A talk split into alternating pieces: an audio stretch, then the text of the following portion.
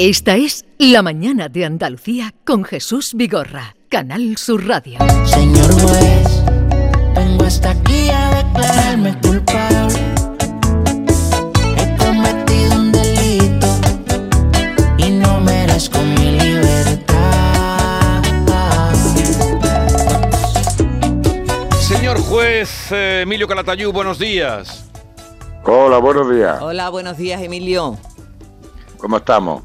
Pues, Mm, bien. Bien, bien, ¿verdad? El día no va ¿Cómo mal hasta bien? ahora. El, el tono nuestro no es muy creíble, Jesús. Ah, no, Hemos ya, dicho- no, no, no. Hemos dicho bien. Pero no sé, porque nos cuesta eh, a veces mostrar eh, la alegría, porque hasta ahora el día va bien. Ah, ah, me alegra mucho, Ah. señor juez, cuando le pregunto, no sé a quién fue el último que le pregunté ayer, alguien salió eh, espectacularmente bien. Sí. Me da Es alegría. una alegría. Se viene uno arriba, ¿verdad? Sí, sí, sí.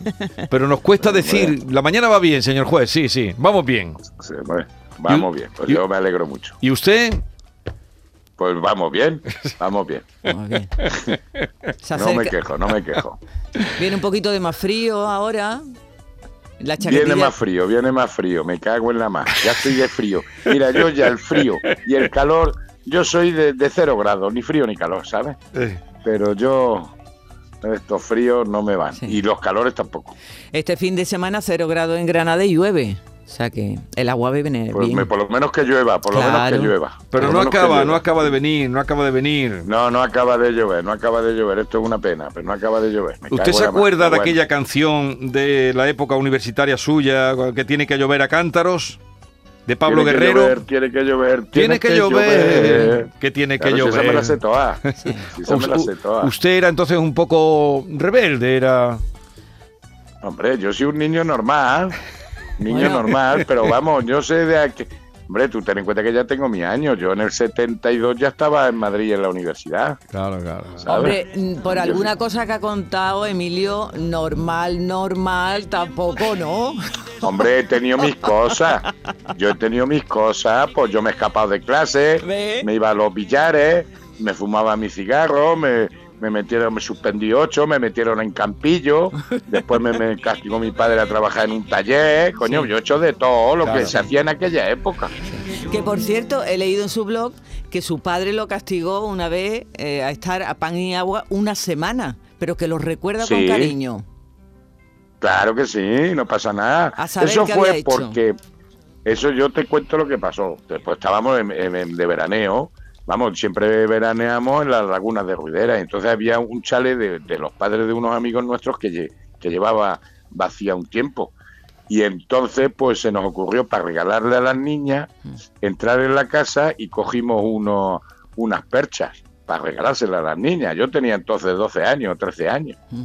Y entonces nos descubrieron y mi padre fue el investigador, el juez y el sentenciador Sí. y nos dio unos cuantos varillazos. Eh, Entramos cinco en función de la edad y después, los, como íbamos dos hermanos, los, los dos hijos de mi padre, pues después de los varillazos, pues en casa una semana pan y agua. Pero lo que pasa es que las muchachas pues no daban de comida escondida, ¿sabes? Pero Ah. sí. Eh, bueno, a ver, ha, ha habido hoy. mm, estaba sonando la canción esa de que tiene que llover, que tiene que llover a cántaros. Canción protesta, Sí. como se decía en aquella época. Sí, canción sí. protesta.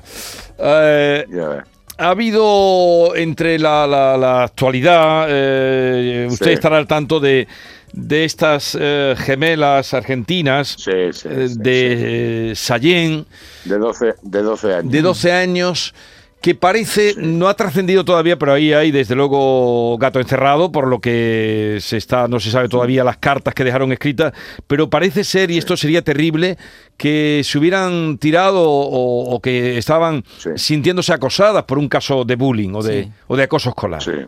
12 Sí. años. Mira, hay, hay una cosa, yo por ejemplo ten- ten- tenemos varios, a mí me llegan muchos padres diciendo que, que están, sus hijos están sometidos a bullying, en fin, cosas de esas.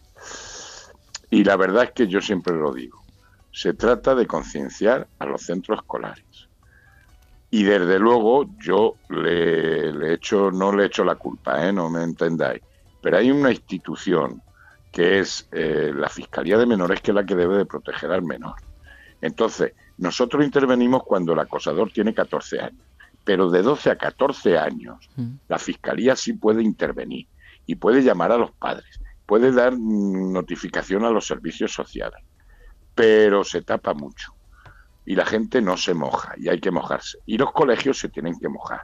Podemos saber podemos decir que es una cuestión de niños, pero ojo, cada niño es cada niño y los niños cada vez admiten menos la frustración y, y llega ese caso, ha podido llegar ese caso. No digo que sea suicidio, ya lo veremos, ya lo dirán después, pero que yo he tenido tentativas de suicidio bastantes, no muchas, pero he tenido.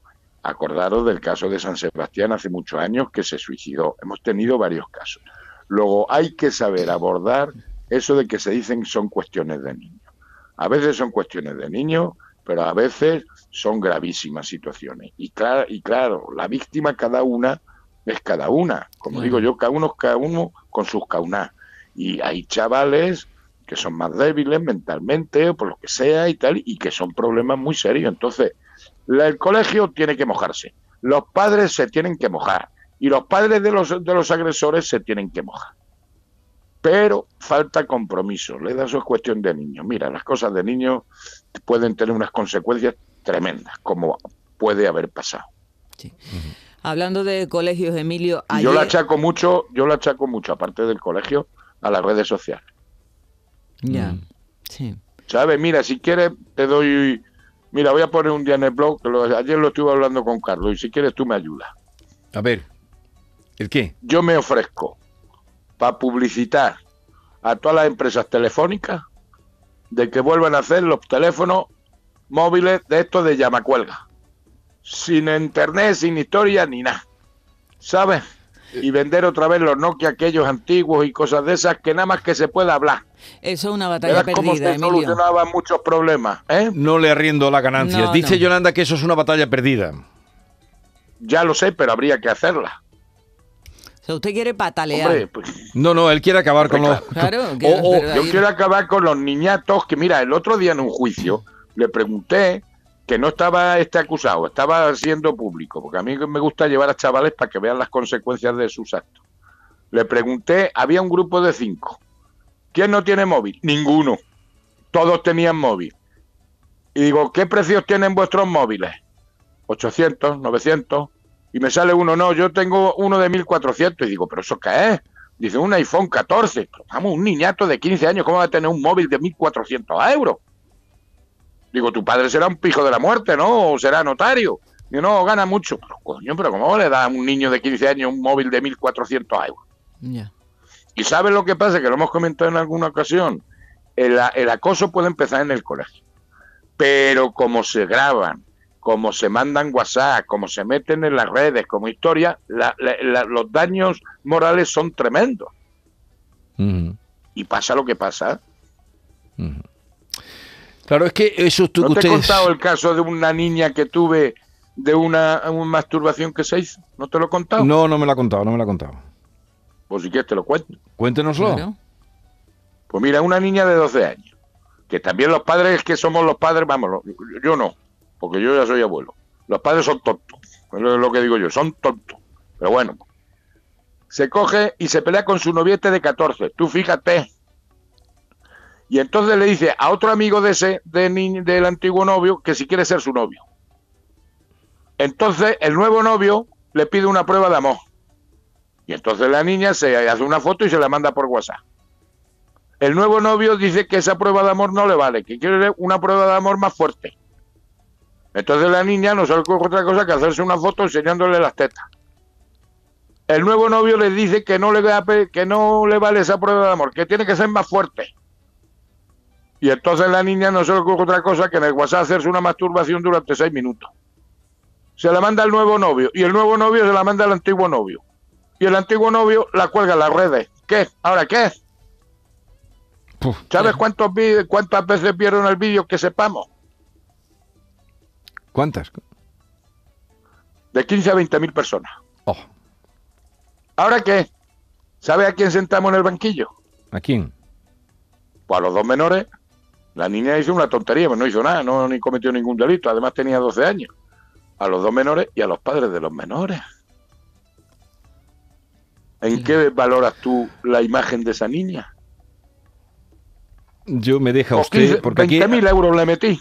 aquí los oyentes ahora nos explican esta, esta narración que 20.000 usted ha euros hecho. le metí a los padres. ¿Qué me dices? ¿Ahora qué? Sí, sí. Problemón, problemón. Pero es que Pues uh, eso. esto que ha narrado usted, todos que, los padres que, le regalen móviles a los niños aumenten el seguro de responsabilidad civil. Porque como se les ocurre hacer algo a, a sus niños con los móviles, ellos van a ser los responsables. Civilmente, ¿eh? Civilmente. Ya, ya, ya, ya. ¿Y, y la ¿Cómo niña? ¿Y la niña qué le dijo a usted o usted qué le dijo a la niña? No, yo le dije que, que, este que era tonta, se lo voy a decir, pero era como, ten en cuenta que ella, ella no era mm, denunciante ni nada. O sea, se, se denunció, pero ella no, ella fue testigo. Yo le dije que era tonta, que le voy a decir a la pobre cría con Claro, 12 años. ella es la víctima. Con 12 años, con 12 Claro que es la víctima, pero es que es la víctima. Y luego tuve otro parecido, te acuestas conmigo, cuelgo las fotos y los vídeos. Con 16, él, él y ella con 15. Que no, hombre, que no, que si que te acuestas o veo las fotos y los vídeos, o, o cuelgo las fotos y los vídeos. Se acostó, penetración. A los tres días le vuelven a llamar, oye, que sigo teniendo las fotos, pero no me dijiste que lo iba a, a- a- a borrar, que lo sigo teniendo. O te vuelve a acostar o cuelgo las fotos. Se acostó, penetración. Y a los tres días cuelga las fotos y los vídeos. ¿Sabes cuánto le costó a la chica? Tres traslados de instituto en Granada. ¿Y ahora qué? Qué tremendo. Pues eso sucede todos los días. Así es que si queréis, llamamos a Nokia a todos estos que vuelven a hacer los teléfonos de llamacuelga. Y si los padres quieren tener a los niños localizados, por teléfono. Que parece que todos los padres quieren tener a sus hijos como si fuese el grande Marlasca, coño, localizado las 24 horas, coño, que no pasa nada. De, de ahí su reflexión en el blog que decía, hay menores que llevan dos semanas saliendo y ya se mandan fotos desnudos, ¿no? De casos como este. Claro. Pues el otro día tuve un juicio de esos que, que lo suspendí, porque ya veremos a ver, con un mes mandan, mandándose fotos eróticas y tal. Los niñatos. ¿Qué hacemos? Yo me pierdo ya cuando usted me cuenta estas cosas. Pues que, piérdete, eh, pues fíjate ahora cuando tu niña, tú tienes niñas. no, no, tengo niño ya mayor. Ah, pues ya que eres mayor. Pues tú imagínate que tu hija de 10, 15 años, de 16 No, pues años se va un día al registro civil y dice que me llamo Pepe. ¿Ahora qué? ¿Cómo te queda? Y sin embargo no puedes, no la puedes mandar a comprar tabaco. ¿Cómo te queda? ¿Eh? Te has quedado callado, ¿eh? Me, quedo sin palabras. Claro, Pues eso es lo que hay. Yo no Tú sé la cómo... mandas a comprar tabaco y no puede comprar porque tiene menos de 10, porque tiene 16 años. Sin embargo, se puede ir al registro civil y ahora me llamo Pepe. ¿Y ahora qué? Y la tienen que escribir, inscribir en el registro civil como Pepe. Hombre, claro, pero sin embargo, para venir a mi jugar a prestar declaración, tiene que venir con sus padres. ¿Cómo te queda? Ya. Pues eso es lo que hay. Ese es el legislador que tenemos actualmente. Pues viva España. Ya os estoy amargando el día. No, ¿eh? no sé No, cómo no, que no- va, no sé estamos- cómo no se retira usted. No sé. Porque estoy aquí a ver si hago la campaña de los Nokia y todo eso y lo convenzo a las, ma- a las telefonistas estas para que vuelvan a hacer teléfonos con llamacuelga nada más, coño. Es, eh, es un poco... mm, Esto, no, pero esto lo ¿Eh? vamos... Esto que está usted contando, que en realidad, porque usted está de casos reales que ha- Claro. ha, juzgado y que le han llegado... Que yo no me invento nada, ¿eh? que yo lo que cuento es lo que vivo. Sí, sí, sí. y del suicidio, tengo varios intentos de suicidio. Ya os lo comenté el otro día que tengo una niña ahora que no sé qué hacer con ella, ¿Por qué? porque está muy mala de cabeza. Pero ya no está para estar, en- no la puedo tener en un centro de menores porque no, no, no reúne condiciones, pero ¿dónde las meto? Y no pueden los padres con ella. Y es un peligro porque se está intentando suicidar todos los días. ¿Ahora qué hace? Claro, es un problema, sí, porque... Claro que es un Si los problema. padres no pueden pues con esa es la dura realidad. Cuando veo estas crías de 12 años Ya. y la pobrecilla, la que ha quedado viva, a ver cómo queda. Pero tú fíjate, si son niños, si es que son niños, y hay que tratarlos como niños, que no son adultos, y los padres son tontos, ¿sabes? Los de todos son tontos actualmente, coño. Pues no será porque usted no... Tanto trauma, y tanta frustración y tanta... venga, hombre, que no pasa nada. Que hay que... que la vida es dura.